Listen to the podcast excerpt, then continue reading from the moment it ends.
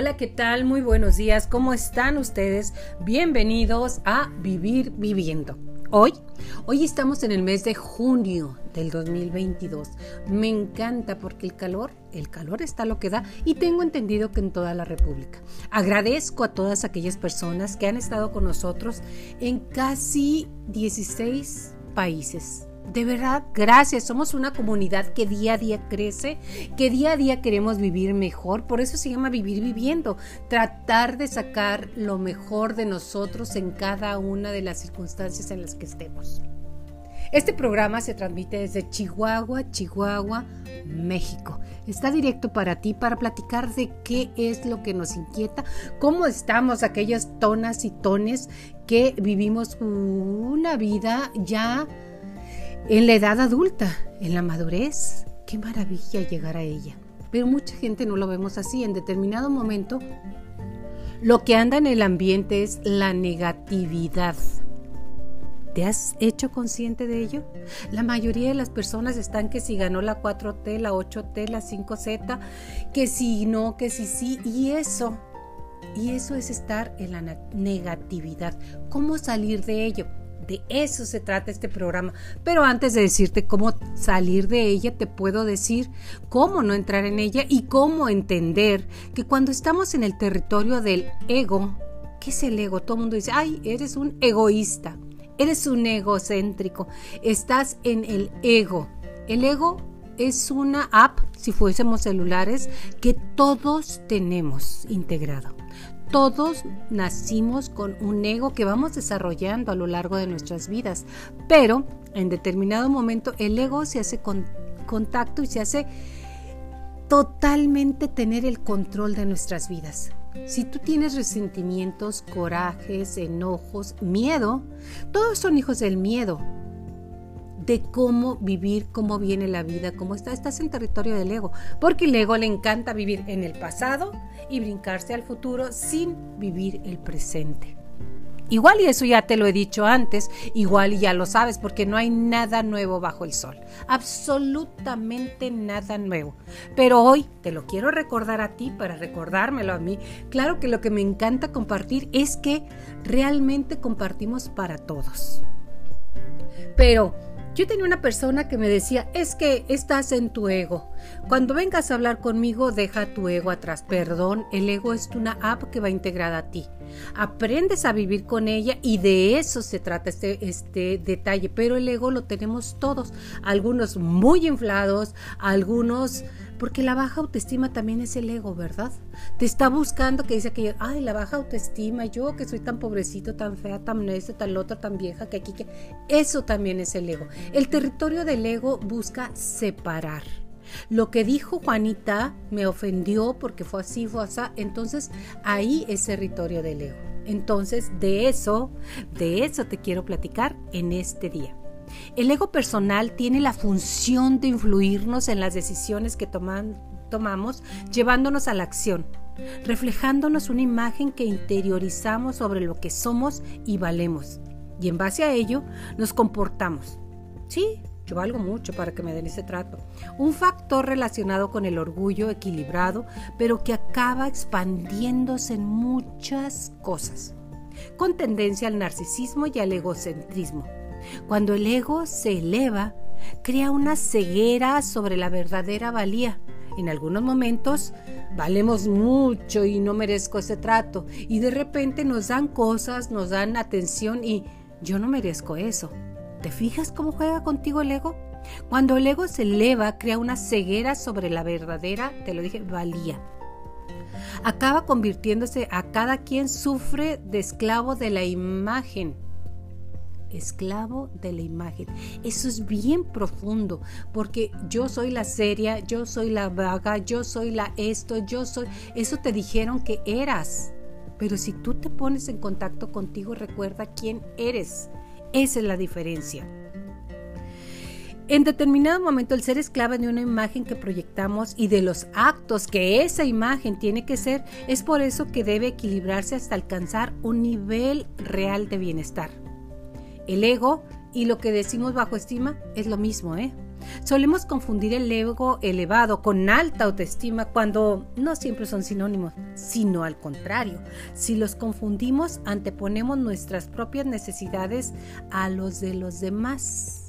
El ego para eso sirve para manipular, para llevar, para trabajar, para que hagan lo que yo quiero.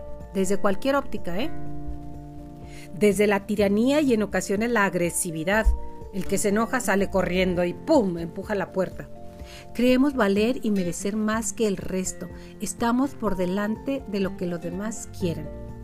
¿En qué se basaría una buena autoestima y cuál es la diferencia con el ego? Ese es el hilo negro que vamos a sacar el día de hoy. Siento admiración real por lo que soy, que no es ni mejor ni peor de lo que los demás tienen soy capaz de superar mis creencias limitantes y mantengo mi mente abierta al cambio o lo que yo digo, así es porque la voz de la experiencia la tenemos. Acepto que cometo errores y no me exalto si me presentan mis fallas en forma constructiva. Me preocupo por mí, pero desde el egoísmo razonable. ¿Cuál es el egoísmo razonable? No brincar sobre ti y la atención de los demás.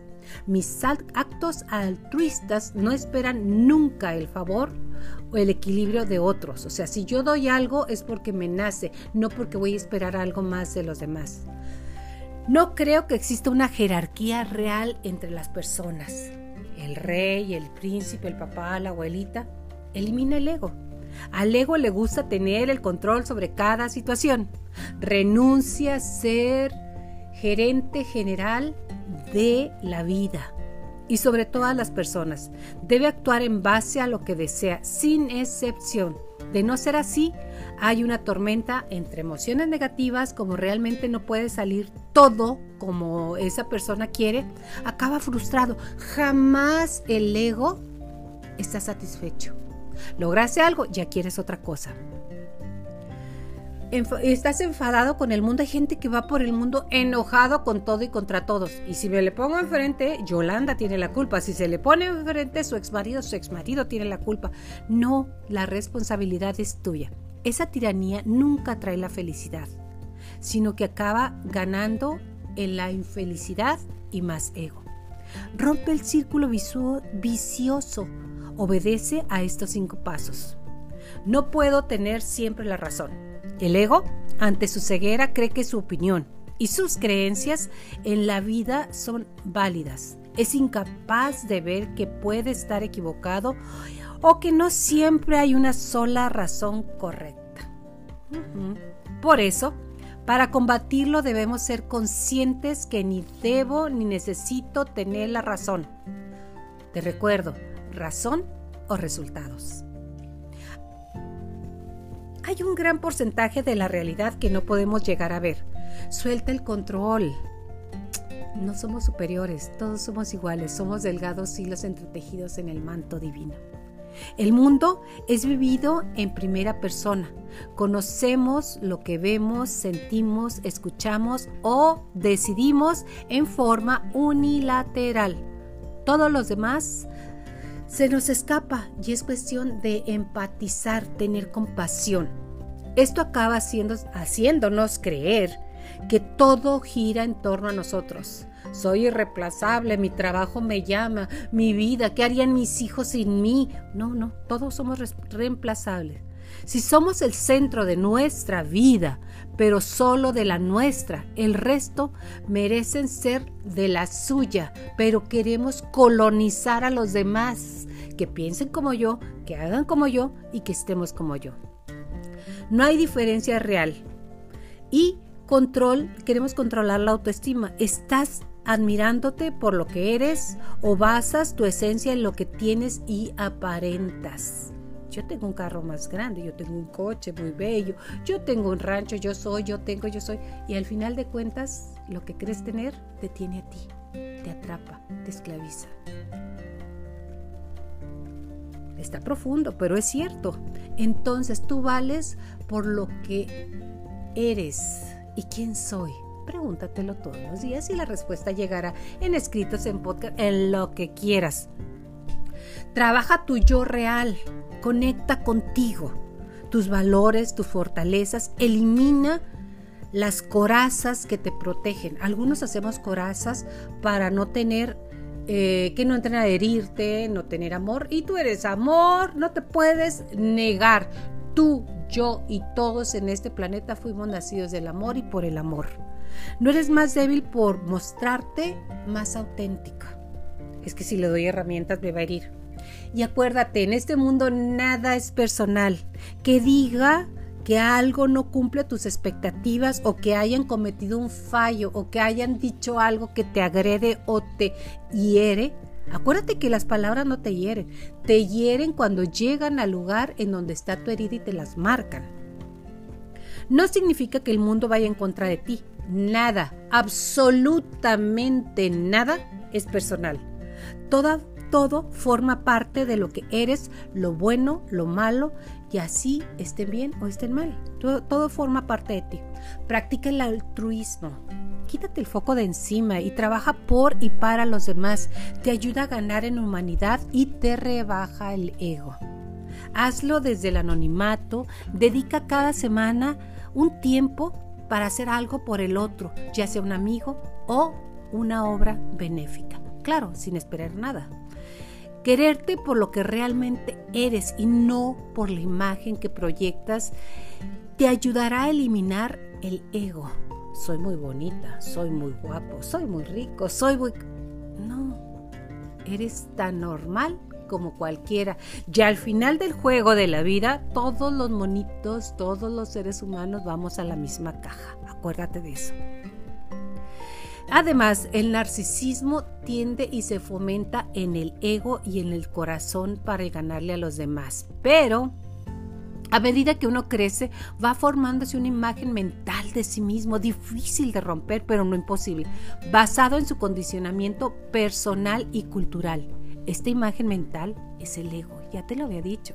El ego es tu actividad mental que está hable y hable y hable y hable y hable. Y solo puede funcionar mediante el pensamiento constante. El ego es creador y creador por una identificación inconsciente con la mente. Es el falso yo. Crees que este yo cuando en realidad tú eres conciencia pura en estado inconsciente. Para el ego, el momento presente no existe, como te había dicho, solo el futuro y el pasado. Incluso cuando aparece el ego, está en el, en el presente, que parece que está en el presente, no ve el presente, lo percibe equivocadamente con experiencias anteriores o con ojos del pasado. O reduce tu presente a ser un medio para un fin, un fin que siempre reside en el futuro proyectado por la mente. El momento presente contiene la clave de la liberación pero no puedes encontrar el momento presente mientras seas la mente. la mente es muy buena, pero no que te controle ni que te maneje. Alcanza tu liberación. Significa elevarse arriba del pensamiento. Es estar en el presente, el aquí y el ahora. Estar libre de pensamientos, de sentimientos, de tiempo, de dualidad, del bien, el mal, el azul, el amarillo. Es total fluir con lo que es. Si las cosas van bien, así son. Si no van bien, así son. Y permanecen muda a tu sentir o a tus emociones. En el estado de liberación sigues usando la mente cuando la necesitas, pero de un modo mucho más enfocado y eficaz que antes. La empleas principalmente con fines prácticos, pero eres libre del diálogo interno involuntario y vives en la quietud interior. Cuando empleas la mente y de particular cuando necesitas dar una solución creativa a, o algo, vas oscilando entre cada pocos minutos, entre la mente y la quietud, entre la mente y la no mente. ¿Cómo es la no mente? Estar en paz, aceptando todo como va sin repensarlo. La no mente es conciencia sin pensamiento. Solo la no mente permite pensar creativamente porque da al pensamiento un poder real. La mente, el ego, no es únicamente el pensamiento, incluye también las emociones y las pautas de reacción inconsciente tanto mentales como emocionales. Si tú reaccionas ante cualquier estímulo de manera agresiva, estás en el poder del ego. La emoción surge en el momento en que el cuerpo reacciona al pensamiento. Si te has fijado, piensa en un elefante rosa y no lo pienses y lo piensas. Es el reflejo de la mente en el cuerpo. Toda emoción es una reacción de tu cuerpo cuando hay identificación con el pensamiento. Es decir, cuando dejas de prestar atención al presente y te sumerges en tus pensamientos, esta acción es inconsciente. Por esto, en la iluminación o en la liberación no hay emociones. Si no puedes sentir tus emociones, si estás desconectado de ello, acabarás sintiéndote en un nivel puramente físico, como un problema o síntoma físico. Te reto a hacer un, ejercicio. Cuando te levantes en la mañana, trata de levantar la mente y el cuerpo solito te lleva al baño, solito descarga, aunque tú no digas voy al baño, voy a hacer pipí, voy esa es la mente que te está guiando. El cuerpo, el cuerpo es, es totalmente terrenal y reacciona ejercítalo. Yo ya lo empecé a hacer y es cierto, el cuerpo hace sus reacciones físicas normales. Cuando te identificas con el pensamiento, con lo que te gusta o disgusta en tus juicios e interpretaciones, es decir, cuando menos presente estás con conciencia observante, más fuerte es la carga de energía emocional. Puedes dejar que las emociones estén ahí, sin ser controlado por ella. Ya no eres la emoción, eres el observador. Y es fantástico estar de observador, la presencia que mira lo que sucede a tu alrededor. ¿Cómo podemos abandonar la negatividad? Y aquí viene lo bueno. Soltándola, reconociendo que no quieres sufrir el dolor o soportar la carga más y dejándola ir.